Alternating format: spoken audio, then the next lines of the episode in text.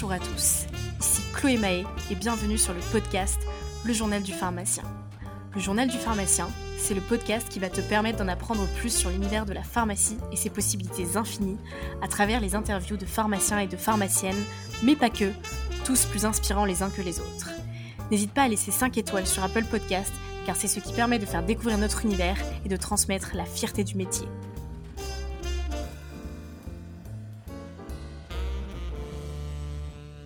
C'est avec un immense plaisir que je vous retrouve pour ce premier épisode de la saison 2 du Journal du pharmacien.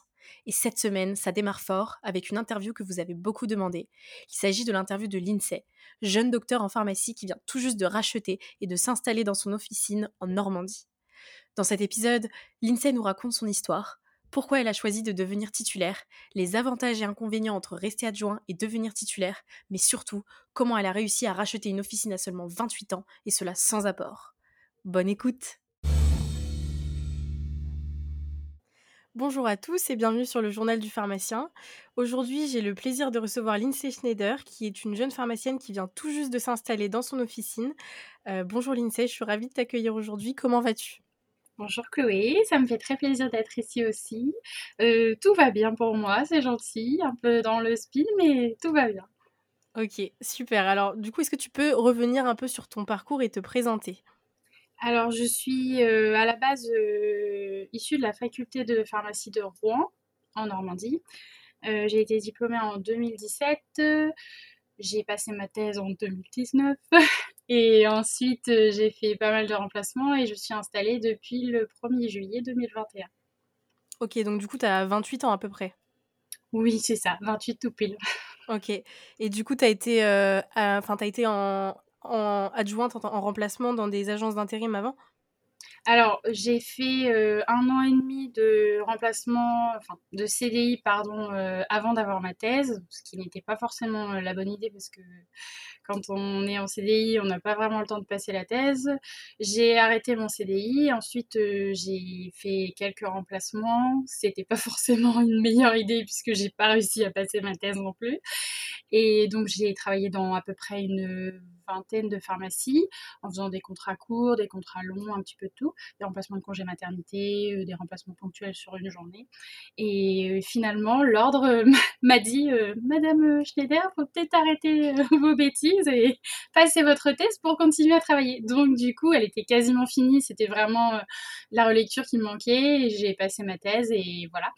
Donc, j'ai pas vraiment travaillé avec des agences d'intérim, mais sur Rouen, j'avais un petit réseau de connaissances qui recherchaient de temps en temps des pharmaciens. Donc, ça m'a permis d'avoir des remplacements sans passer par une agence d'intérim. C'était plutôt par le site du grossiste. Et puis, j'ai travaillé aussi pour les pharmacies mutualistes. je pense que c'est un petit peu spécifique de notre coin. et du coup, là, c'est vraiment des remplacements ponctuels. ils recherchent des pharmaciens pour remplacer leurs pharmaciens à eux au pied levé. Donc, ils peuvent nous appeler la veille pour l'endroit. Ok, tu t'es fait euh, toquer par l'ordre. Oui, parce que depuis la fusion des régions, euh, la région, enfin la basse Normandie étant beaucoup plus stricte que la haute Normandie, euh, la fusion des ordres a fait que ils ont décidé de toper pas mal de pharmaciens. Et donc on ne peut plus avoir de certificat de remplacement trois fois de suite, quoi. En fait, il faut le passer au bout de deux ans. Alors, sincèrement, c'est plutôt une bonne chose parce que en Normandie, enfin, en Haute-Normandie, on avait quelques pharmaciens qui n'étaient pas taisés depuis euh, des dizaines d'années. Donc, euh, je pense que c'est vraiment une bonne chose. Mais bon, sur le moment, on se dit, oh zut, euh, un mois après, j'ai pas eu ma date, mais bon, voilà, au moins elle est passée et tout s'est bien passé. ouais, le traquenard de la thèse. Mais euh, c'est dingue parce que, euh, en intérim, en agence d'intérim, justement, ils proposent des missions pour pharmaciens non taisés. Donc il y a des pharmaciens non taisés hein, en région parisienne. Tout à fait. En fait, on peut euh, faire des remplacements pendant deux ans. Et à partir de, deux ans de, remplacement en étant pharmacien non taisé, il faut impérativement passer la thèse. C'est normalement dans notre diplôme, c'est une obligation. C'est juste que, disons qu'en Haute-Normandie, c'était un peu toléré de pas forcément passer ta thèse, ce qui est pas forcément une bonne chose, hein, parce que en soi, euh, s'il y a une thèse, c'est qu'il faut la passer. Et du coup, euh, du coup, maintenant, il ne délivre plus de certificat de remplacement après après ces deux certificats qu'on peut avoir. Ok, surtout que ça impacte sur le salaire, donc c'est autant la passer quoi. Tout à fait. Tout à fait. Alors après, le salaire, euh, je tiens à dire aussi pour euh, tous ceux qui nous écoutent, ça se négocie toujours. Ne vous sous-estimez pas, ne pensez pas que parce que vous n'êtes pas taisé, vous ne valez pas beaucoup. Euh, moi, j'ai toujours eu un bon salaire, j'ai toujours eu un salaire de pharmacien taisé en étant non taisé. Et puis en étant taisé, j'en avais encore un plus haut. Il suffit juste de négocier, de savoir ce qu'on vaut, c'est-à-dire que bah, bien sûr, il ne faut pas prétendre à un salaire euh, de 5000 euros euh, si on est un petit peu euh, mou et si on n'a pas trop envie d'aller travailler, mais vraiment, tout est une question de négociation, donc il ne faut pas hésiter à se dire bah non, c'est pas parce que je suis pas taisée que je vais être payée qu'au F330 comme c'est écrit dans la grille. La grille, c'est un minimum. Donc voilà, faut pas du tout se sous-estimer d'un point de vue salaire. Ok, merci beaucoup pour ce conseil ultra précieux. Et pourquoi tu as choisi de devenir titulaire? Alors du coup, euh, comme j'ai fait pas mal de pharmacie, j'ai pu voir un petit peu ce qui me plaisait, ce qui me plaisait pas. Pour moi, le pharmacien, c'est quand même euh, un acteur de santé majeur et j'ai malheureusement travaillé pour certains employeurs qui me demandaient de faire des choses que j'estimais contre ma façon de voir les choses, euh, contre le code de la déontologie, euh, parce que bon, on va pas se mentir, le pharmacien d'officine c'est aussi un, commercial, enfin je veux dire, c'est un commerce l'officine, donc certains titulaires peut-être des années un petit peu plus anciennes ont tendance à voir le côté financier en premier lieu, et moi c'est quelque chose qui me plaisait pas du tout. Après, je suis quelqu'un qui aime avoir des challenges dans la vie, donc j'aime progresser et faire euh, les choses euh, en étant euh, la plus speed possible, en étant, enfin, je veux vraiment aller au bout des choses. Et pour moi, être titulaire, c'était vraiment un accomplissement final bah, de mon métier de pharmacien, d'officine. Donc pour moi, c'était une évidence. Après, ça s'est fait plutôt que ce que j'aurais pu penser parce que parce que je pensais pas m'installer avant 30 ans, je vais pas te mentir. Mais euh, finalement, le fait de faire tous ces remplacements, je me suis dit, bah pourquoi pas. Euh, j'en ai, discuté avec certains avec certains de mes patrons qui m'ont dit euh, l'INSEE, faut, faut se lancer, tout est une question de motivation. Donc, si tu es motivé, c'est ce que tu as envie de faire, il faut vraiment se lancer. Mmh, voilà. Félicitations, encore une fois. Merci. Et je vais te poser une question qui a été beaucoup posée par les auditeurs. c'est quels sont les avantages selon toi et les inconvénients entre rester adjoint et devenir titulaire? Alors, euh, en étant adjointe euh, en CDI, euh, on va prendre d'abord cette première option-là. L'avantage, je dirais, c'est qu'on a quand même un, un cadre de vie qui est bien précis, c'est-à-dire qu'on fait 35 heures, on a la, hum, la sécurité de se dire qu'on a un emploi euh, qui nous permet de faire un emprunt, par exemple, pour acheter une maison ou pour prévoir des choses, quoi. Euh, on a nos congés euh, bien fixes, tout ça. donc, et en même temps, on peut aussi être très investi dans l'officine. moi, quand j'ai fait mon CDI, c'est vrai que bah, le titulaire, il a tendance à plus s'appuyer sur son adjoint, donc ça permet de faire des nouvelles missions, de de, de, vraiment s'investir dans l'officine, de gérer par exemple des laboratoires, de, de vraiment être là euh, dans l'officine. En plus, maintenant, il faut savoir que les adjoints peuvent avoir euh, des parts euh, de façon très minoritaire dans les officines. Après, j'ai beaucoup aimé faire des remplacements parce que ça m'a permis de voir beaucoup, beaucoup de choses différentes. Mais il faut savoir que si on fait des remplacements, il faut quand même être capable de s'adapter. Parce que si on arrive dans une officine, c'est pour trois ou quatre jours, c'est pas à elle de s'adapter à notre façon de travailler, mais c'est vraiment à nous de nous adapter. Donc, c'est-à-dire euh, maîtriser plusieurs logiciels, euh, euh, pouvoir rebondir avec les produits qu'il y a dans la pharmacie et qu'il n'y avait pas forcément dans celle d'avant. Donc, ça, c'est un, un, de mes côtés, je veux dire, une de mes qualités. J'ai la chance de pouvoir m'adapter assez facilement. Donc, du coup, moi, j'ai vraiment beaucoup, beaucoup aimé faire ces remplacements ponctuels. Ça m'a permis de rencontrer énormément de monde, justement, de pouvoir se créer un petit réseau pour maintenant mon poste titulaire et donc d'avoir des gens que je peux appeler si jamais j'ai un souci.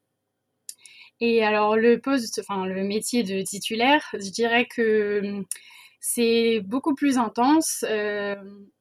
en fait, se dire que l'on travaille pour soi et pas pour quelqu'un, déjà, pour moi, c'est quelque chose que j'aime beaucoup mais ça, du coup, ça induit beaucoup de responsabilités aussi parce qu'on a une équipe euh, qui compte sur nous, qui nous sollicite beaucoup et c'est tout à fait normal. Et puis, euh, moi, c'est vraiment le côté euh, faire ce que je veux, ne pas faire des choses qui sont pas très légales parce que j'ai peur de perdre mon emploi ou j'ai peur qu'on me dispute. Ça pour moi c'était vraiment quelque chose que j'ai toujours détesté. J'ai eu la chance de pas rencontrer souvent ce genre de situation. Et du coup, euh, bah, je dirais vraiment la différence entre adjoint et titulaire. Un titulaire, il compte pas son temps. Euh, il compte pas son salaire non plus parce qu'au début, euh, on a forcément un gros emprunt. Donc, euh, faut pas se dire je vais être titulaire donc je vais gagner trois fois plus. C'est pas vrai. Donc, on, se débrouille pour avoir un salaire euh, comme on peut. Et puis, mais par contre, du coup, bah, c'est que du plaisir parce que c'est vraiment nous qui mettons les choses en place. alors, il faut savoir que je suis en association, je suis pas toute seule. Et du coup, bah, c'est trop, trop, trop chouette. Mais bon, après, il faut vraiment vouloir se lancer et puis se dire que qu'on a du monde qui, qui compte sur nous, c'est-à-dire que c'est c'est nous qui, qui permettons à nos employés d'avoir leur salaire aussi. Et donc voilà, faut pas faire trop de bêtises, quoi. Mmh, ouais, beaucoup de responsabilités, mais bon, je pense que c'est vraiment un, un achievement entre guillemets. Enfin, c'est tout à fait. Après, je comprends aussi que certaines personnes n'aient pas envie forcément d'avoir ce côté euh, très euh, qui peut être stressant pour certains. Moi, je connais des personnes qui veulent euh, surtout pas être titulaires. c'est pas parce que vous restez adjoint toute votre vie que vous n'avez pas entre guillemets atteint votre mmh. aboutissement de mmh. carrière. Hein. Chacun fait ce qu'il veut. après, moi personnellement, je ne voyais pas continuer à être adjointe toute ma vie, mais c'est vraiment purement personnel. Après, je, sais que tant qu'on trouve la bonne officine et, qu'on trouve le bon patron en tant qu'adjoint, euh, ça peut convenir à certains. quoi. Mmh, je comprends aussi ce choix. Et comme tu l'as dit, du coup, tu es associée. Pourquoi tu as fait ce choix de l'association? Alors, euh, parce que déjà, être euh, jeune titulaire, c'est pas facile euh, pour les patients qui viennent à la pharmacie de comprendre que je suis la patronne et non pas la stagiaire de troisième, hein, parce qu'on nous l'a dit avec mon associé. c'est assez rigolo. Non, mais vraiment, c'est parce que personnellement, mais c'est toujours très personnel, je suis quelqu'un qui a besoin de d'avoir une épaule sur qui compter et surtout euh, je suis quelqu'un qui me remet beaucoup beaucoup en question et le fait de pouvoir avoir quelqu'un euh, sur qui compter et se dire bah je suis pas toute seule euh, dans cette galère même si c'est génial hein. si j'ai un petit doute si je sais pas quoi faire ben, au moins j'ai quelqu'un sur qui compter et puis aussi on va pas se mentir s'associer à deux ça permet de, de pouvoir avoir un budget double de pouvoir ne en plus, alors nous, on a une typologie d'officine qui est petite, donc euh, en fait, on est deux pharmaciens, il faut deux pharmaciens. Donc, euh, il y a plusieurs options pour ce type d'officine. Soit c'est un pharmacien adjoint, un titulaire, soit deux titulaires. Alors, comme je disais tout à l'heure, un titulaire, ça compte pas ses heures. Donc, en fait, euh, avec mon associé Lisa, bah, finalement, on remplit beaucoup plus que de, pharmaciens euh, d'un point de vue temps à l'officine. Donc euh, pour moi, c'était voilà, ça aussi c'est un avantage. Après, c'est vraiment purement personnel parce qu'il y a des gens, je pense, qui sont pas du tout faits pour s'associer. Donc euh, faut vraiment voir en fonction de ce qu'on ressent et pas s'imposer de se mettre en association si euh, c'est juste d'un point de vue financier. Il faut vraiment se dire, c'est une personne qui va compter autant que nous dans les prises de décision. Euh, donc, si on n'est pas d'accord, ça peut poser problème. Donc, il faut vraiment s'associer avec quelqu'un euh, qui a la même vision des choses que nous. Mmh, ouais, bah moi je me reconnais beaucoup dans tout ce que tu viens de dire. Je sais que si un jour je dois monter quelque chose, je je pourrais pas me lancer seule. Je suis comme toi, je me remets énormément en question et j'ai besoin d'avoir quelqu'un sur qui compter. Même, je me dis que, enfin, dans ma vision des choses, je trouve qu'on est toujours plus fort en équipe que seul. Parce que seul, j'ai l'impression que, on va faire beaucoup plus d'erreurs, quoi. On n'a pas de deuxième avis, donc, ouais. Ok, et du coup, bon, tu as en partie répondu un peu à la question du financement, mais est-ce que, vous, est-ce que vous aviez un apport du coup au début pour acheter la pharmacie? Pas du tout. en fait, euh, avec mon associé, on fait partie de ce genre de personnes donc, qui n'avaient pas du tout d'apport, euh, euh, à qui on n'aurait jamais donné. Enfin, bref, je veux dire, non, on n'avait pas d'apport, donc il ne faut pas que ce soit un frein et se dire, bon, bah, j'ai pas d'apport, ça veut dire qu'il faut que je fasse 20 ans d'assistanat, enfin, on dit pas assistana, pardon, 20 ans de salariat pour pouvoir avoir mon officine. Et ben, nous, on a on a tenté. Euh, je pense que le principal principal atout de notre dossier, ça a été notre comptable qui est vraiment quelqu'un d'extraordinaire. elle a été top, elle nous a super bien conseillé et je pense que c'est vraiment la chose primordiale dans un dossier qu'il faut privilégier, c'est de choisir un bon comptable et de pas choisir le comptable que le pharmacien qui vend veut ou que le cabinet de transaction veut parce que oui, il y a des petits arrangements financiers entre certains cabinets de transaction et certains cabinets comptables. nous, on est arrivé en fait quand on avait notre projet d'acheter une officine, on avait déjà notre comptable. Et du coup, ben, il nous a soutenus du début, donc du début de l'idée jusqu'à la fin euh, et la concrétisation pardon, du projet. Donc euh, voilà, c'est un petit peu grâce à elle, je pense qu'on en est là aujourd'hui. Et on a des banques qui nous ont dit non, donc c'est pareil, il faut pas se dire euh, si une banque me dit non, c'est fichu. je dis ça, mais bon, il y a six mois, quand j'ai eu mon premier refus, j'avoue que je, je disais pas du tout ça. Mais non, pas forcément besoin d'apport. Après, il y a des, on peut faire des montages financiers. Euh, nous, on n'a pas non plus d'investisseurs, on n'a pas de booster d'apport. Euh, mais ce genre de formule existe aussi, donc euh, faut surtout pas se dire j'ai pas de j'ai pas d'argent, j'ai pas d'apport, donc je peux pas avoir de pharmacie, c'est pas vrai. Mmh, ok, c'est pas la première fois qu'un entrepreneur me dit que le nerf de la guerre c'est un bon comptable quand on est entrepreneur. Ah bah oui, Mmh. Non, mais c'est sûr, parce que bah, ils vont vous faire un plan financier. Un comptable qui n'est pas expert en pharmacie, il va pas voir les choses de la même façon déjà. Donc, je vous conseille fortement pour ceux que ça intéresse de vous rapprocher d'un comptable qui est vraiment expert en pharmacie. Il y a des cabinets euh, phares mm. euh, qui sont connus, j'ai pas besoin de les citer, mais euh, nous c'était le cas. et puis c'est un petit peu quelqu'un qui est très déterminé comme nous, donc en fait elle a défendu notre projet de toutes ses forces. elle avait un bon réseau aussi. De, chez Interfimo pour les citer. Donc en fait, ça a aidé aussi parce que bah, vu qu'elle euh, soutenait notre dossier, ils se sont dit bah, si elle soutient le dossier, c'est que vraiment elle mmh. croit. Donc mmh. on n'a pas eu un, je veux dire, euh, c'est pas un projet. Il faut faire attention aussi parce que il, il faut essayer de vous intéresser vous-même aux chiffres et d'essayer de comprendre vraiment les plans de financement qu'on vous fait et les bilans qu'on vous présente parce qu'on peut vous dire oui, oui, oui, ça va le faire, ça va le faire. Et puis finalement, vous arrivez à l'officine et vous dites ah bah mince, en fait, ma trésorerie, elle n'est pas du tout comme prévu ou euh, ah bah mince, en fait, euh, sur mon plan de financement, on m'avait écrit qu'il me fallait une marge de progression de 10% en un an, ce qui est franchement pas faisable. Donc euh, vraiment, essayez de vous intéresser aux chiffres pour ceux que ça intéresse et demander à un comptable qui s'y connaît en pharmacie c'est super, super important. Ok. Et comment vous l'avez trouvé justement, cette comptable? Alors en fait, mon associé, euh, parce que pendant mes études avec euh, mon associé, on a beaucoup travaillé en pharmacie toutes les deux en tant qu'étudiantes.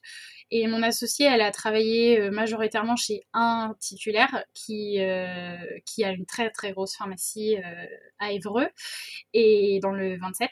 Et en fait, c'était sa comptable. Donc elle s'est dit, bah, je la connais, l'INSEE, ça ne dit pas. même avant qu'on se projette sur le fait d'acheter une officine, il y avait une soirée jeune installation euh, jeunes installés, tout ça, euh, de prévu par ce cabinet. Et elle m'a dit, est-ce que ça te dit qu'on y aille euh, juste pour prendre des renseignements sans forcément se dire qu'on va s'installer, mais pour tâter le terrain un peu, quoi. Et donc on y est allé, on l'a rencontrée. Enfin, moi je la connaissais pas du tout, elle, elle la connaissait, donc c'est plutôt bien passé. Je me suis dit qu'elle avait l'air sympathique, mais qu'elle avait surtout l'air très compétente. Mmh. Et du coup, on l'a rencontrée un an plus tard en lui disant, bah finalement, on a envie de se lancer. Ok, super. Et du coup, vous avez traité avec un cabinet spécialisé en transactions euh, de pharmacie? Tout à fait. Mmh, ok. Bah ça, malheureusement, je pense que c'est un petit peu inévitable. Après, euh, il faut pas hésiter à en contacter plusieurs. Nous, on en a contacté plusieurs. On en a contacté quatre.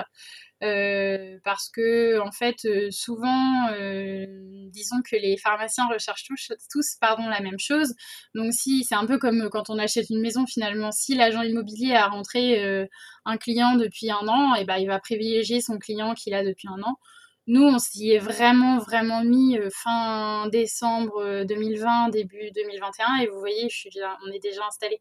Donc, c'est parce qu'on a trouvé un transactionnaire euh, qui n'était pas forcément le transactionnaire majeur du, du secteur.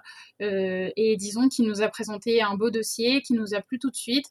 Euh, dans une ville que je connaissais. Et du coup, bah, le lendemain, on visitait la pharmacie et deux semaines après, bah, on faisait une offre. Quoi. Donc euh, ça s'est joué très vite et ça se joue très vite. Mmh. Ouais, on se retrouve titulaire plus vite que qu'on ne le pense. C'est ça. Enfin, moi, après, j'étais vraiment préparée. J'avais vraiment envie, j'étais déterminée. Donc, euh, finalement, ça m'a pas fait peur. Hein. Mon associée était un petit peu plus surprise que ça aille aussi vite.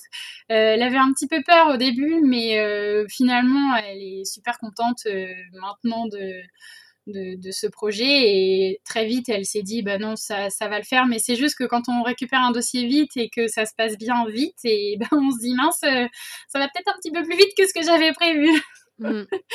et du coup vous faites partie d'un groupement ou pas du tout? Tout à fait, on fait partie d'un groupement parce que euh, maintenant je pense que c'est très compliqué de travailler tout seul sans groupement. Euh, ne serait-ce que pour les achats, euh, et puis quelques outils, notamment pour les campagnes, tout ce qui est Octobre Rose, euh, le mois du bébé, tout ça, que vous retrouvez chaque année dans les officines. C'est plus simple d'avoir un groupement qui nous soutient. Et puis, vraiment, les laboratoires, les remises, c'est un petit peu petit bonheur la chance si on est tout seul. Donc, oui, non, on a, on a un groupement. Ok. Et est-ce que tu n'es pas salarié un peu du groupement quand tu fais partie d'un groupement? Alors, je trouve pas. C'est pour ça qu'il faut bien choisir son groupement. C'est pareil. Mm. Euh, on en a rencontré plusieurs. Il y a plusieurs types de fonctionnement. Euh, certains contrôlent tout. C'est pas du tout ce qu'on aime.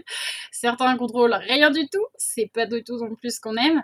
Euh, nous, on voulait pas une plateforme d'achat. Donc, en Normandie, il y a un groupement vraiment avec énormément de pharmacies, mais ça ressemble plus à une plateforme d'achat finalement, puisqu'ils ont très peu de, d'actions, euh, que ce soit euh, de campagne, euh, de, mise à disposition d'outils pour leurs adhérents. Donc nous, on a fait le choix d'un groupement qui fait un petit peu les deux, c'est-à-dire que, ok, il nous, il nous offre certains outils, mais en même temps, la cotisation ne va pas nous coûter 5000 euros par mois. Et puis, on va pas non plus avoir juste une plateforme d'achat. Là, on a une une super commerciale qui vient euh, tous les mois faire le point avec nous pour nous dire euh, bah là ça va, là ça va pas. Euh. et puis ça nous aide aussi parce que bon, quand on arrive, la fac c'est bien, être assistant c'est bien, mais quand on arrive et qu'on doit tout gérer, et eh ben sincèrement c'est un petit peu perturbant au début parce qu'il y a beaucoup beaucoup de choses à faire. Et le fait d'avoir un groupement c'est pas mal parce que ça nous permet d'avoir une trame et d'avoir quelqu'un qu'on peut appeler si on se dit bah mince ça je j'avais pas du tout pensé à ça. Et puis, euh, bah voilà. Après, il faut faire attention au groupement. C'est ça, oui. Mmh. Ouais, je pense qu'on n'imagine vraiment pas tout ce qu'il y a à faire euh, en tant que titulaire quand on est adjoint. Non. non, après, on a un petit. Ça dépend des officines. Il y a des officines où les titulaires sont un peu les grosses officines où les titulaires s'appuient vraiment sur leurs adjoints. Donc, quand on a la chance de travailler dans une pharmacie comme ça, ça permet d'avoir un petit aperçu. Mais c'est vrai qu'il y a des pharmacies où les titulaires euh, gèrent tout de A à Z. Et du coup, euh, si on a beaucoup travaillé dans une pharmacie comme ça, c'est difficile de se rendre compte de la mmh. quantité de choses qu'il y a à faire, en effet. Ouais.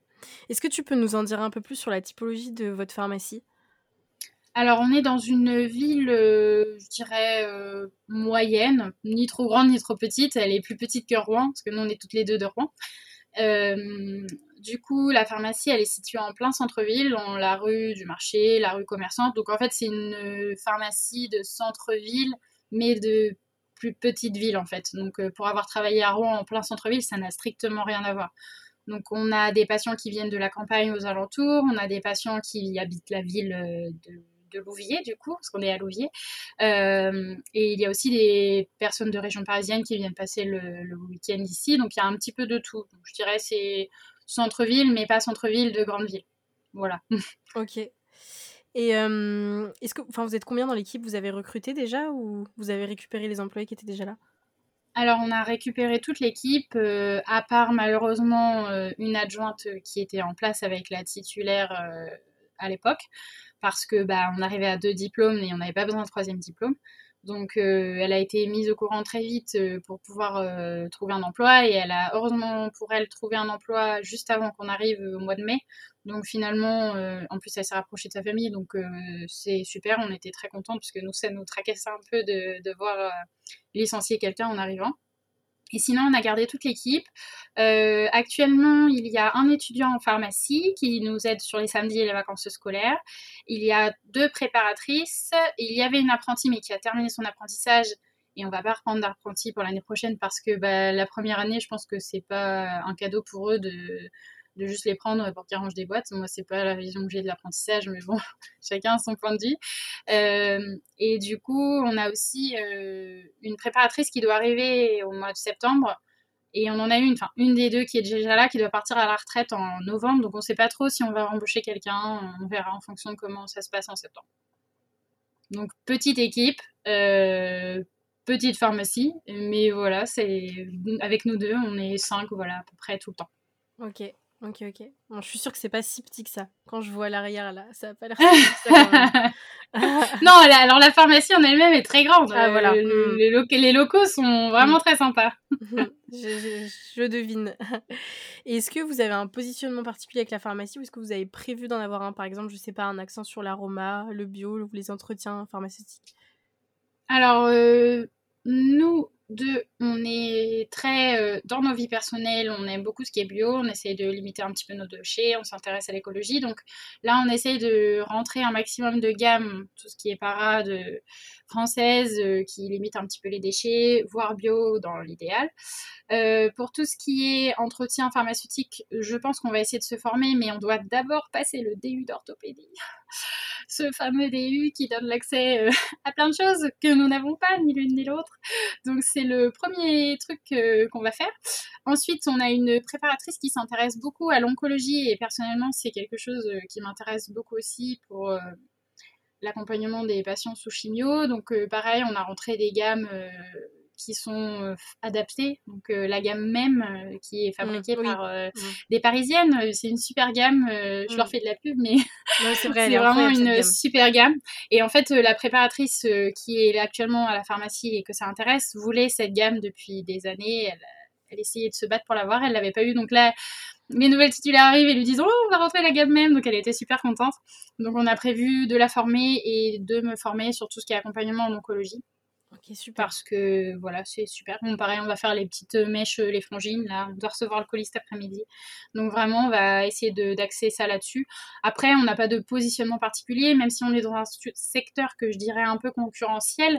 Mais disons que hum, l'entente entre les différents pharmaciens du coin est vraiment très bonne et du coup on se dit pas euh, faut absolument qu'on se démarque parce que sinon on n'aura personne c'est Vraiment, c'est pas euh, comme en plein centre-ville de Rouen, par exemple, où les pharmaciens sont vraiment beaucoup et, ils tirent les prix vers le bas. Là, c'est pas du tout le cas. Ah donc, euh, hmm. voilà. Donc, euh, la, la cancéro, c'est super important pour nous. Et après, tout ce qui est micronutrition, tout ça, on aimerait bien aussi essayer de développer ça. Parce que là, il n'y a pas vraiment de, de, choses qui se démarquent pour l'instant, mais c'était le choix de l'ancienne titulaire, donc on verra ce qu'on fera.